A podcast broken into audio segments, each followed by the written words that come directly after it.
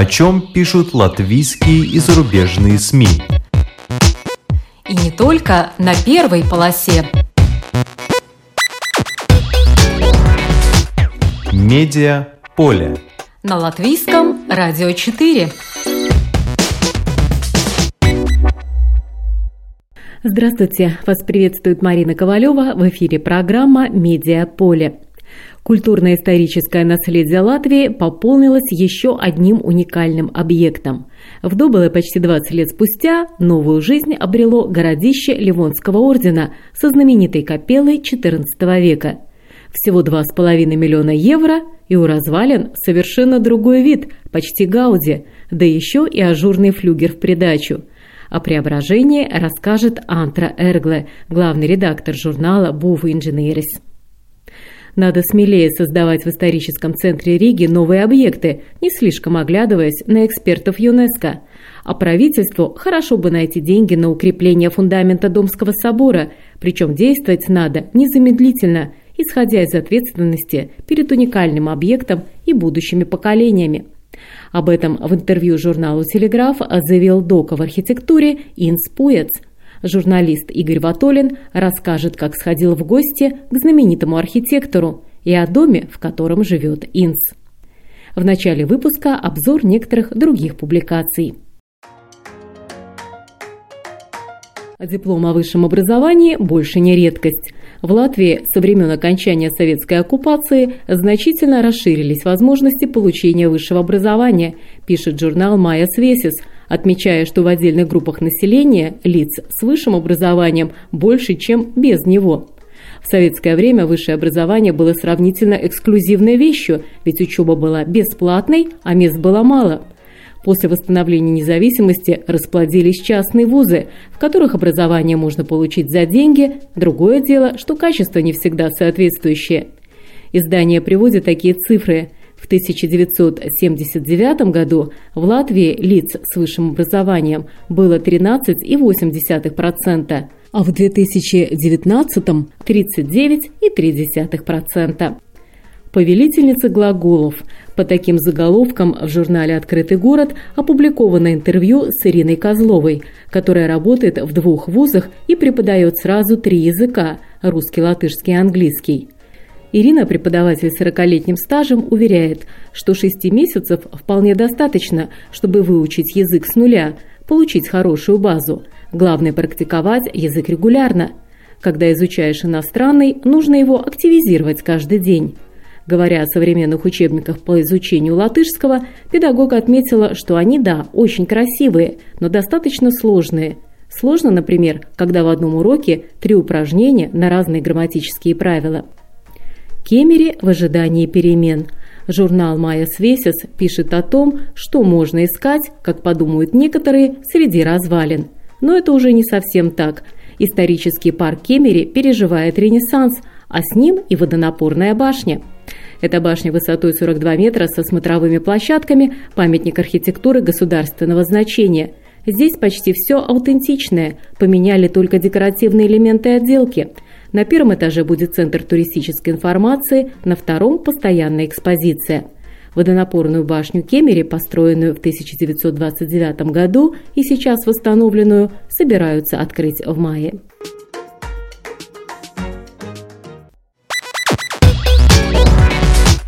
Медиа поле. На латвийском радио 4.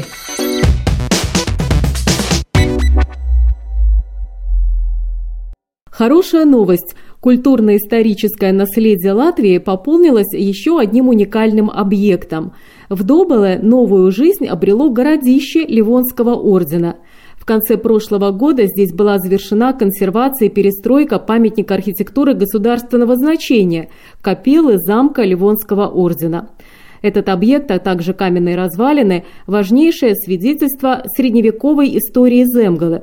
Впрочем, этот объект теперь уже и язык не поворачивается назвать развалинами. проведена огромная многолетняя работа, чтобы городище Ливонского ордена превратилось в оживший познавательный объект. О том, что здесь было раньше и что здесь сейчас, нам расскажет главный редактор журнала «Був Инженерис» Антра Эргле, потому что в свежем февральском номере этого журнала две публикации посвящены именно консервации объектов Ливонского городища. Здравствуйте, Антра.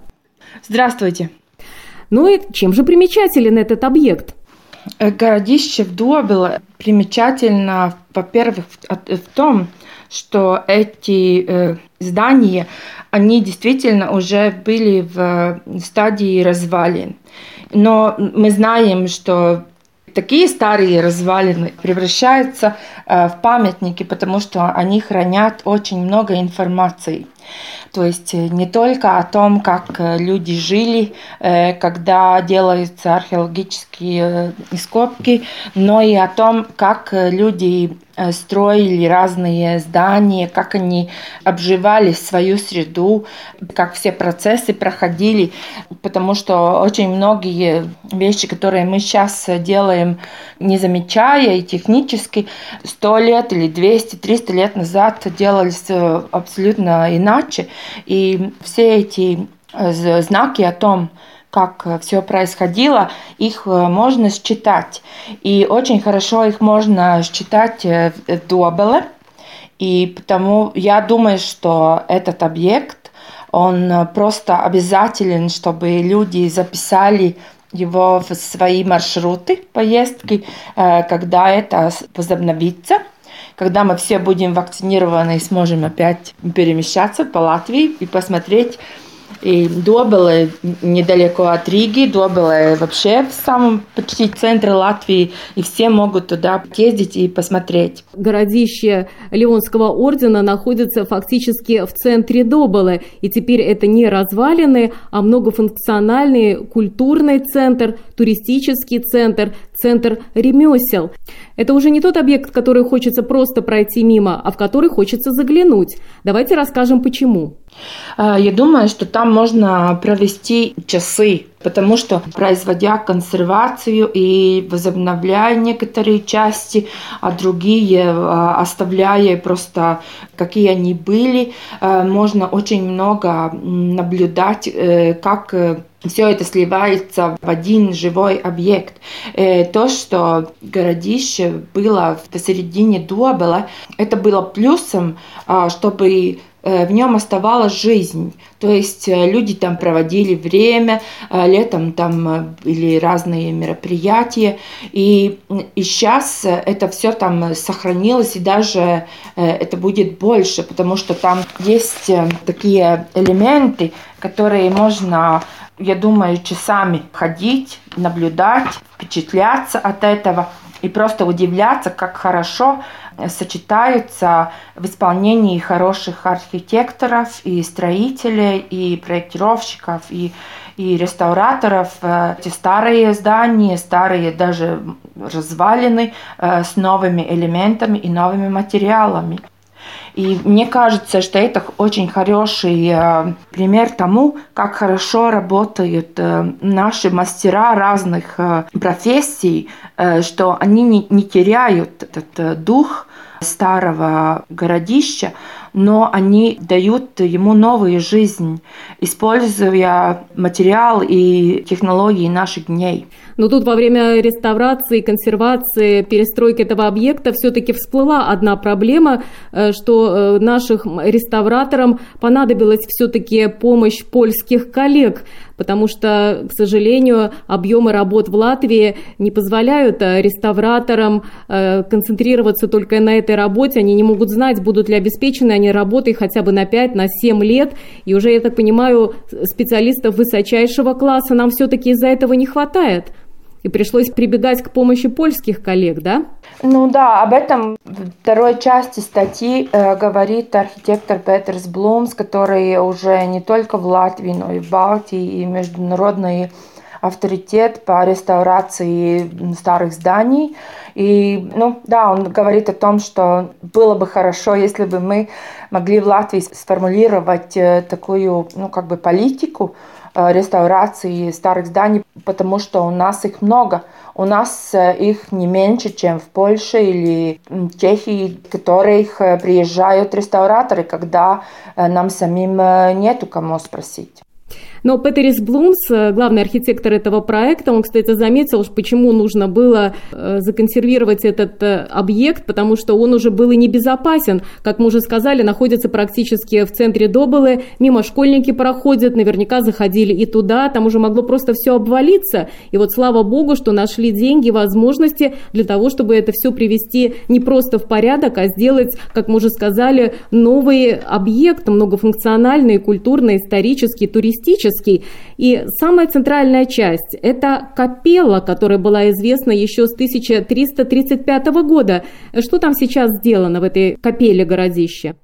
Петрис Блумс э, в интервью нашему журналу очень важным аспектом э, считает, э, что информация, которая размещена и в городище, и в капелле, и везде по всему объекту, чтобы она была очень доступна и любому посетителю, чтобы она была интересной и развлекающей, и такой богатой чтобы там не было только одна табличка э, с тем, когда замок строился и как он начал разрушаться, но чтобы там была информация о том, э, какая э, была жизнь в этом замке и какая она сейчас теперь. Он считает, что, например, Цесис и, может, где еще два или три объекта в Латвии, где об этом очень много думали, и Добеле сейчас тоже являются таким объектом, чтобы люди, которые туда зашли, просто не смотрели на какие-то законсервированные развалины, но чтобы они понимали, что они видят, и как это было живое, как это строилось, как это разваливалось, и как люди старались это держать, или потом уже э, ну, брать пример от этого. Э, я думаю, что если будет таких, э, больше таких хороших примеров, то мы тогда поймем, почему надо влаживать э, деньги в старые здания, потому что они тоже частица нашей среды и нашей жизни, и мы можем в них жить хотя бы только пойти, например, на выставку или там что-то, какие-то праздники устроить или что-то такое. Э, Петерис э, Блумс, э, архитектор, вместе со своими коллегами, большой молодец, потому что он предложил очень интересное решение. Архитектоника вот этих развалин, силуэт сохранена, но между вот этими двумя частями стен все-таки сделали перекрытие, крышу и террасу. Сдалека не видно, как будто все по-старому. Силуэт такой же, как и был раньше – и даже когда подойдешь поближе, тоже не особо бросается в глаза, зато очень функционально. Есть и терраса, есть и перекрытие. Большой молодец. Да, да, и это решение очень интересное, потому что со временем на эти перекрытия над стенами, которые законсервированы, больше не будут разваливаться, нарастет э, трава и мох, и тогда эти э, концы стен будут зелеными. Сейчас они белые, они как, ну, как бы выделяются, а потом они будут, ну, так очень гармонизировать с этими старыми стенами. Да, здесь как раз-таки любители Гауди могут поехать в Доболе, потому что использованы элементы из архитектуры Гауди, использованы специальные технологии, которые позволяют делать вот такие пластичные, рельефные э, стены сам архитектор говорит, что это, это сходство с Гауди э, исходит из того, что и когда-то Гауди, и сейчас он, он э, старается делать э, это здание такое, чтобы оно вливалось в окружающую среду. И, конечно, в Дуобеле с этими маленькими горками и там река внизу, да, это очень красивая среда, и этот замок вливается в него таким образом. И еще в этом комплексе все-таки построена металлическая конструкция, башенка со смотровой площадкой, на которую посетители могут э, подняться, чтобы полюбоваться окрестностями. И на башенке этой появился флюгер. Как же без него? Да, но и, и архитектор Блум сказал, что этот флюгер сначала как бы, ну, не все принимали, но теперь, когда он там э, поставлен, то э, все очень э, люди, много людей ему говорили, что они очень радуются, что он такой ажурный, вместе с ветром, как бы, ну, такой прозрачный, что это очень хорошо символизирует то, что это э, старое здание опять обрело жизнь и будет э, продолжать э, нести э, свою э, как бы весть э, следующее поколение. Да, я бы хотела еще пригласить всех посмотреть фотоколлажи до и после в нашем интернет-сайте būvinženierusavienība.lv. Мы там поставили очень много фотографий, которых нам э, подарила Петерс Блумс, и там все могут э, посмотреть, как это выглядит в фотографиях, чтобы потом э, поездить и посмотреть э, замок в Двопеле. Между прочим, там есть не только фотографии, там есть даже один эскиз, а всего Петерис Блумс сделал от руки 271 эскиз. И это тоже придает какой-то определенный шарм всему этому проекту. Ручная работа есть ручная работа. Да, так и есть. И там не, не только он э, делал большую ручную работу, так что это очень огромный вклад. Я думаю, мы все очень довольны этим, что такой результат, и э, будем еще много лет радоваться этому, этому зданию и не надо бояться, что там холодно, да, потому что если раньше там не было ни электричества, ни водопровода, ни канализации, то все-таки сейчас 21 век на дворе, и инженерные коммуникации все э, проложены, причем газовое отопление, газовое оборудование установили на крыше, потому что оказалось, что с точки зрения пожарной безопасности вот э, инсталлировать систему отопления на крыше – это э, очень хороший прием.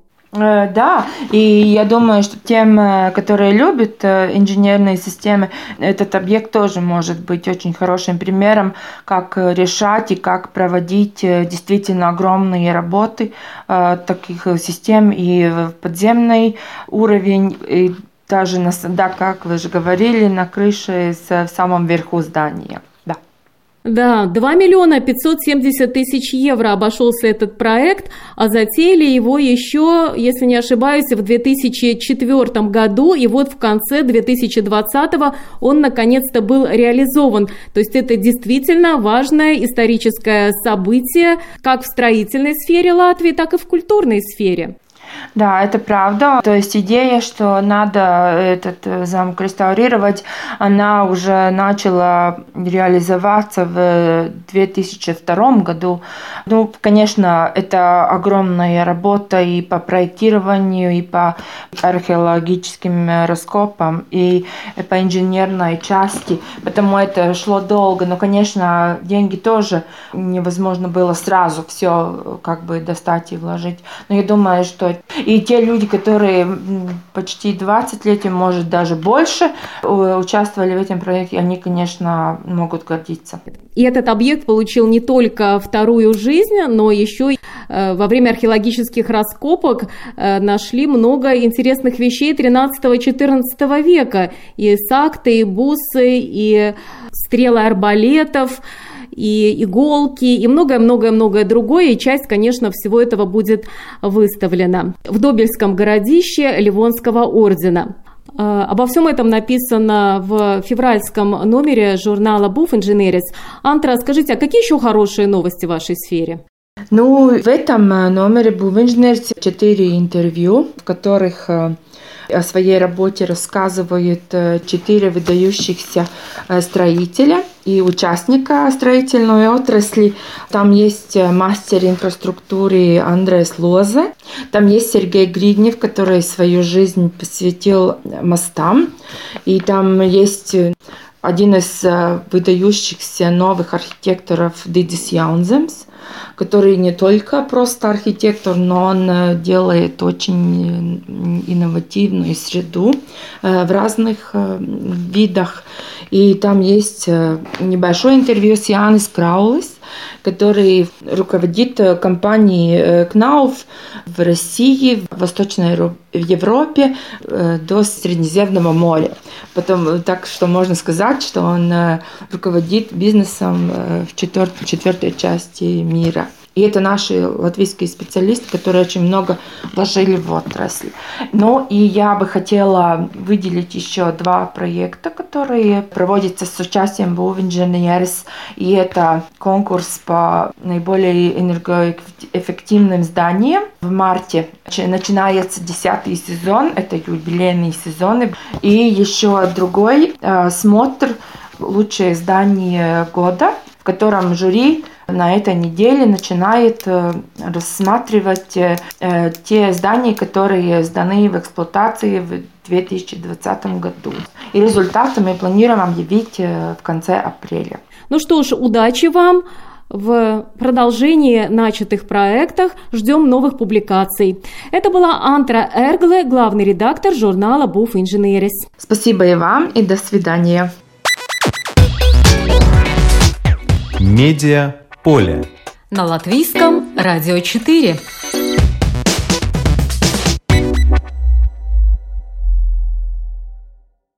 С архитектором без интуиции проблем не оберешься. Так озаглавлено интервью, подготовленное для публикации в весеннем номере журнала «Телеграф». Журналист Игорь Ватулин встретился с известным архитектором Интом Пуэцем, чтобы обсудить с ним немало интересных вопросов.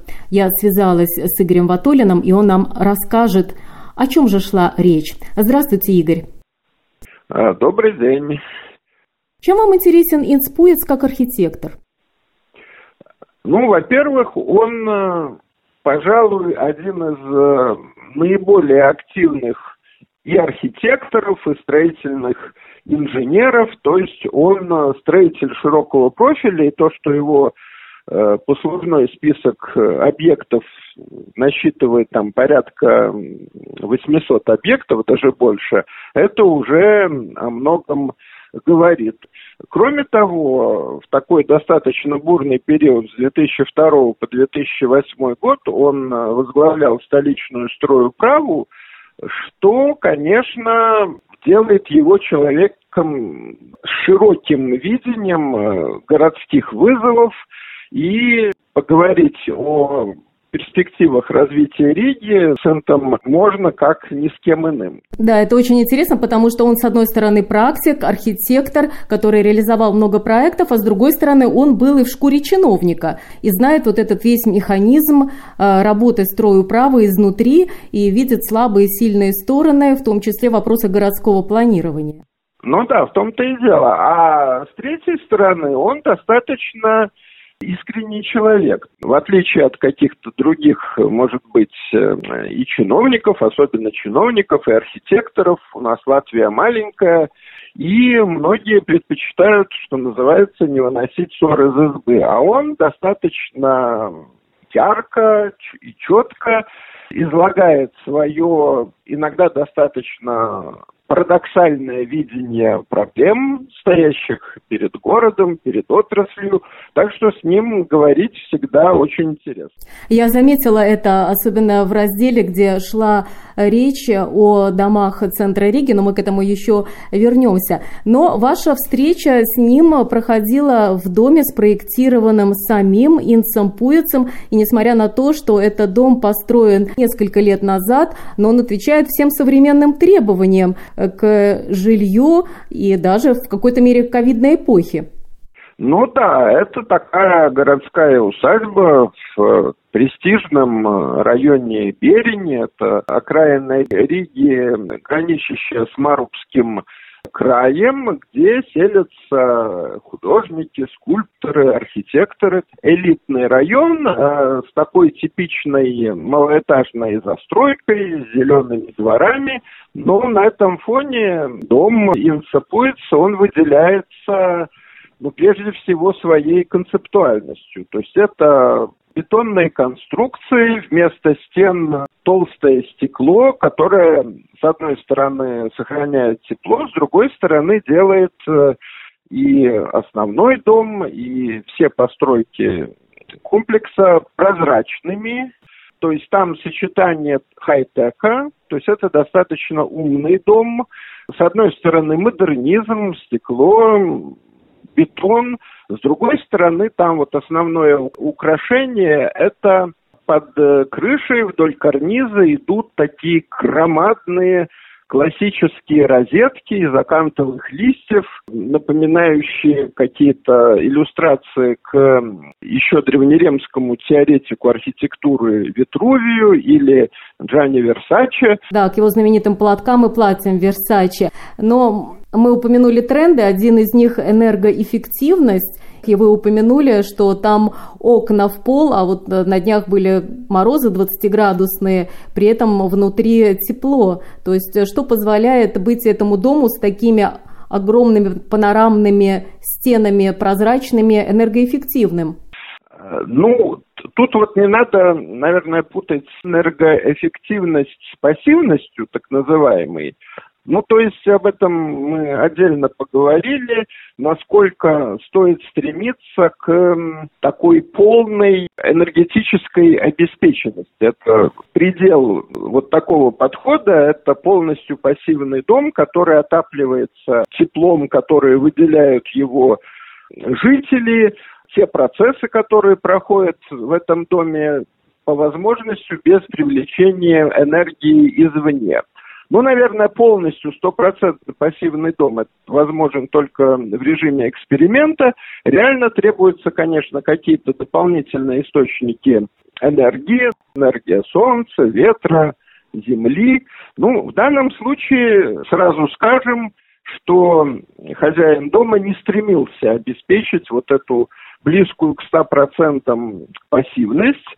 На крыше стоят э, солнечные коллекторы, которые согревают э, воду, то есть там экологический тренд присутствует, но там есть и газ, есть камины, где можно зажечь огонь, но это скорее не для энергии, сколько для переживания стихии. И вот эта энергоэффективность с точки зрения инцепуется, заключается в оптимальной формуле. То есть если человек э, стремится к максимальному энергосбережению, там, конечно, нужно сочетать разные источники энергии. Но, как он сам говорит вам в интервью, основой его энергоэффективности стало не какое-то особое отопление, а трехслойные стеклопакеты. Самую стужу внутри около 20 градусов и затраты по отоплению этого объекта не выше, чем самого обычного дома. Вот современные технологии, они меняют, конечно, стереотипы как можно и должно жить э, в нашем климате. Да, сегодня стеклянные стены – это вполне нормально, это удобно и тепло. Но, насколько я понимаю из вашего интервью, этот дом э, является также и местом, где можно работать, что очень актуально сейчас в ковидную эпоху. Да, там э, несколько пространств. Есть рабочее пространство с рабочим кабинетом, и там такой небольшой спа-комплекс, и основное пространство – это жилое пространство, но там же такой небольшой спортивный зальчик с тренажерами.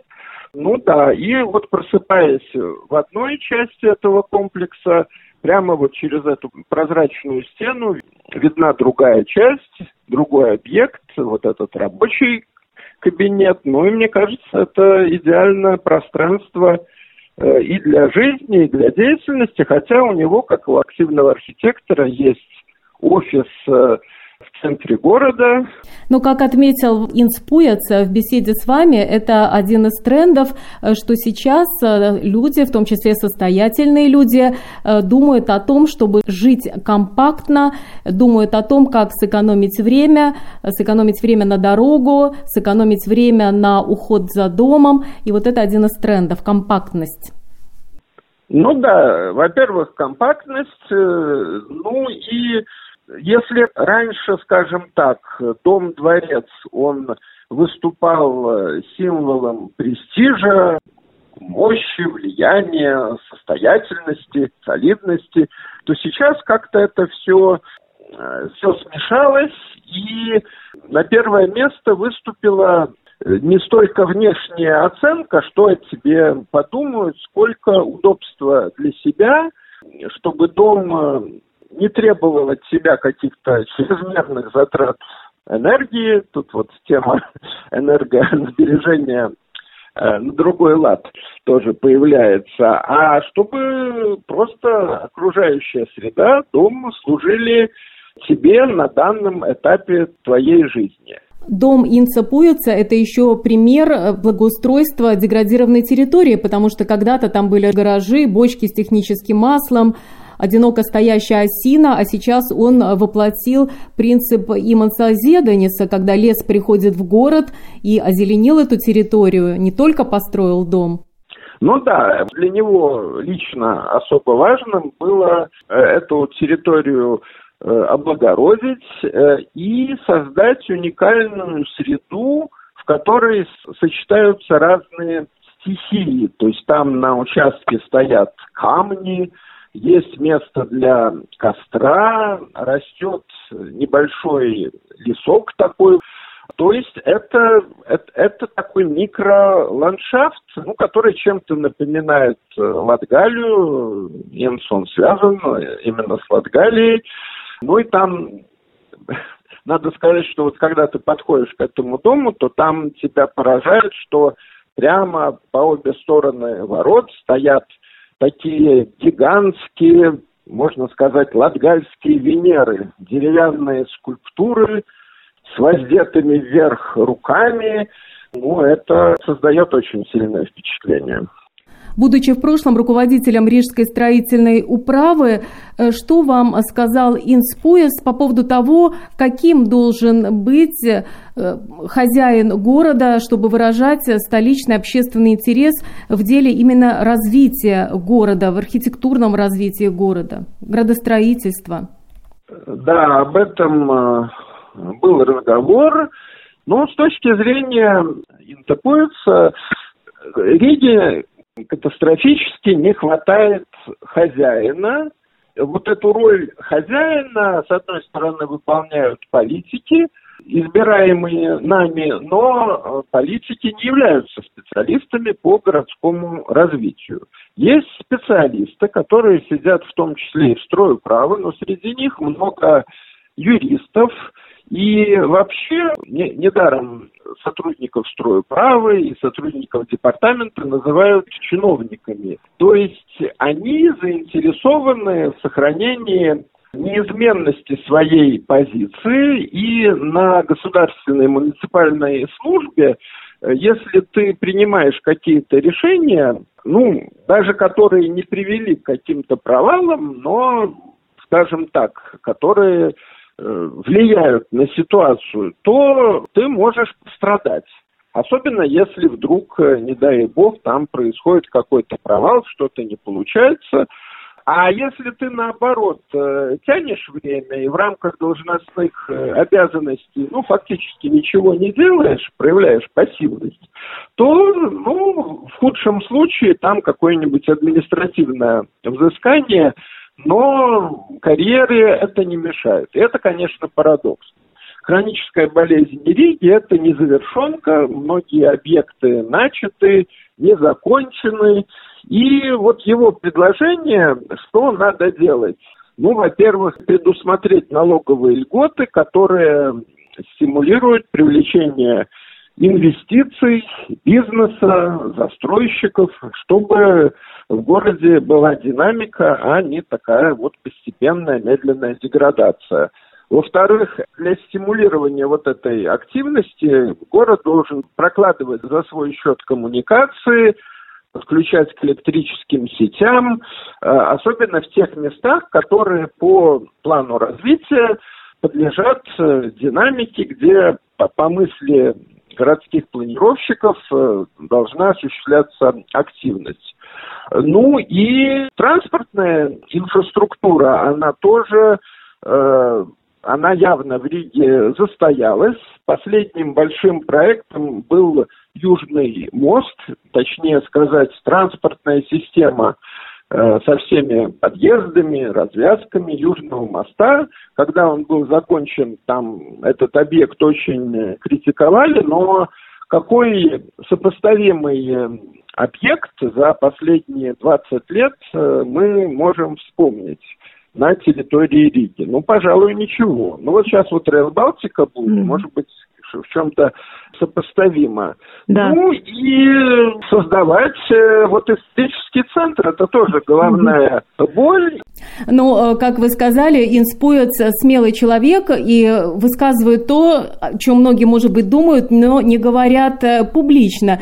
И вот, в частности, вам в интервью он сказал, что надо быть смелее и создавать в историческом центре новые объекты, не слишком оглядываясь на экспертов ЮНЕСКо. И он приводит в пример вот этот случай с домом на Гертрудес, где э, пошли трещины. И, конечно, сейчас взвешивают то, насколько виноваты э, строители, которые рядом вели работы на строительном объекте по соседству.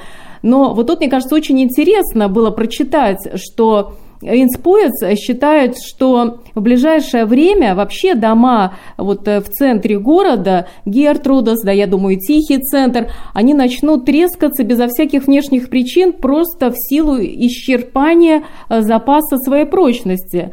Я тоже знаю случаи, когда э, в элитных районах, которые считается, что это просто жемчужина, это наше богатство, но там просто замазывают эти трещины под штукатуркой и неизвестно, когда эти дома э, придут в негодность, судя по всему, уже очень скоро э, потому что для большей части застройки 19-го, начала 20 века уже просто подходит вот этот э, срок годности и становится небезопасно в этих домах жить. Мне кажется, это очень непопулярное мнение, потому что Рига гордится домами в стиле югент, это наше сокровище, показываем туристам.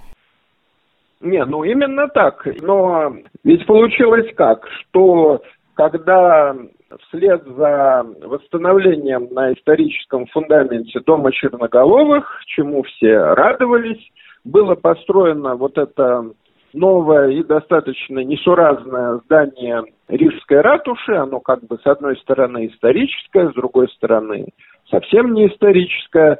Э, то там команда экспертов, э, в общем-то, при сочувствии общественности добилась включения Риги в охранный список ЮНЕСКО. Это способствует привлечению туристов, мы все этому радовались, это честь.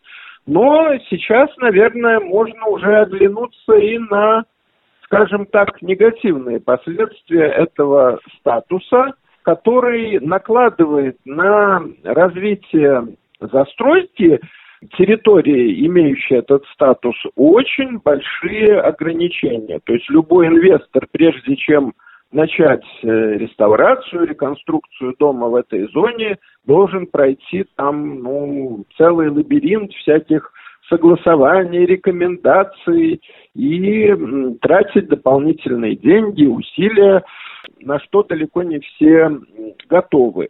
Поэтому вот чтобы мы продолжали любоваться наследием стиля модерн э, и другими историческими стилями, э, ну, эти дома пора, давно пора реконструировать, менять э, все коммуникации. Там, где это сделано, дом стоит, все прекрасно, но большинство вот этого фонда так называемого нового центра, то есть это то, что было построена, скажем так, 150-120 э, лет назад. Ну, это все просто, ну, как бы действительно скоро начнет рушиться и получится такая вот декорация к фильму «Руины стреляют». И, э, кстати, именно Инспуец и его коллеги э, занимались э, восстановлением Домского собора, точнее, укреплением знаменитой башни XVI века. Но вот мне показалось очень интересным, что он рассказал, это дело укрепления самого Домского собора еще не завершено, и предложенный как раз-таки вариант, который позволил бы Домскому собору простоять еще сто лет, не испытывая никаких проблем, как раз раз-таки был отвергнут, опять же, из-за угрозы, э, что Домский собор в таком случае будет исключен из культурного наследия ЮНЕСКо. Так что сейчас там с Домским собором? ну, во-первых, были проблемы с крышей, и это Э, в общем-то, видно, как там проходили достаточно долго работы. Ну, вот сейчас крыша, башня, шпиль, с этим вроде бы нет проблем, но с фундаментом они остались. Там получилось так, что там, с одной стороны, за счет общей динамики грунтовых вод, которые понизились, с другой стороны, там откопали немножечко понизили уровень земли, сделали там вот эту игровую площадку «Лабиринт» около Домского собора. И, в общем-то, те изначальные дубовые бревна XIII века, на которые опирались стены собора и которые исторически были под водой, они высохли, там завелись, э, завелись э, бактерии, началась коррозия, и стены начали трескаться. И на каком-то этапе там даже вот Домский собор закрывали для посещения, э, чтобы, ну, вдруг чего-нибудь не рухнуло. Сейчас, насколько я понял из этого разговора, ситуация немножечко подморозилась, то есть она застыла. То есть там можно было оперативно закачать э, полимерную эмульсию, ну и, как говорит э, Инспульс, как строительный инженер, это бы законсервировало фундамент собора на следующие сто лет, а потом появились бы новые технологии, можно было там еще что-то сделать. Но вот те, кто следят, надзорные органы, они сказали, нет, в охране зоне ЮНЕСКО такие радикальные методы не годятся, к тому же могут пострадать захоронения э, рядом с фундаментом, надо что-то другое. Ну, тогда был предложен более консервативный метод с, с железобетонными конструкциями, он был предложен, ну и вот я так понимаю, что процесс остановился в этой точке. То есть э, теперь надо ну, изыскать деньги и осуществить этот проект, э, ну, если не в радикальном, то в более консервативном виде. Ну и здесь опять вот мы возвращаемся к этой проблеме такой вот робкой э, строю правой. Э, для экспертов по наследию, чиновникам, им гораздо удобнее, ну вот, тянуть время, не принимать решение, потому что если принять радикальное э, решение, вдруг там действительно пострадают захоронения, ну, могут и спросить. А если тянуть время, так и вроде спроса никакого нет. Но собор стоит, вот прямо сейчас, завтра он не рухнет, но какие-то там микропроцессы, вот э, трещины, они продолжаются. Я думаю, что здесь э, спасибо моему собеседнику, он указал, что мы, общество, пресса, должны быть бдительными и выводить э, и чиновников, и политиков на чистую воду. Ну и Домский собор – это действительно один из символов Риги и Латвии, наше национальное достояние. Ну, хотелось бы поскорее э, не только навести ну, вот этот внешний лоск на крышу и башню, они сейчас очень хорошо выглядят, но и чтобы с фундаментом там было все в порядке. Да, но здесь уместно процитировать Инца Пуэца, вот его цитата, раз он сказал, что мы должны об этом заявить громко. «Убежден, что с точки зрения ответственности перед уникальным объектом, речь идет о Домском соборе, и будущими поколениями, необходимо действовать незамедлительно. То есть правительству надо все-таки найти деньги на то, чтобы укрепить фундамент Домского собора хотя бы вот этими железобетонными конструкциями, которые предложил Инс Пуец и его коллеги. Но в этом интервью еще немало интересного, в том числе, например, как выбрать место для дома, чтобы он простоял долго. Для меня было открытием, что ну, архитекторы – это технические люди, практики, но с таким математическим складом ума, а оказалось на примере Инца, что ну, там без э, интуиции, без элементов эзотерики, скажем так, э, ну, очень сложно в этой профессии, потому что действительно одни дома э, стоят долго, столетиями, тысячелетиями, а другие вот построили, и там 33 несчастья происходят. Да, один из советов, если вы видите, что на этом участке деревянный дом из балок простоял 200 лет и еще в нормальном состоянии, то смело покупайте этот участок и стройте здесь дом, и здесь все будет хорошо. Но это один из советов, а вот об эзотерике и других нюансах э, выбора дома под застройку э, Инс Поец рассказал в интервью э, Игорю Ватолину которая подготовлена для публикации в весеннем номере э, журнала «Телеграф» и называется «С архитектором без интуиции проблем не оберешься». Э, спасибо, это был журналист Игорь Ватолин. Спасибо. Будем надеяться, что если нашлись деньги на городище Ливонского ордена в Добыле, найдутся деньги и на Домский собор в Риге. А новые объекты градостроительства нас всех будут только радовать. Программу подготовила и провела Марина Ковалева. Спасибо за внимание. О чем пишут латвийские и зарубежные СМИ? И не только на первой полосе. Медиа поле. На латвийском радио 4.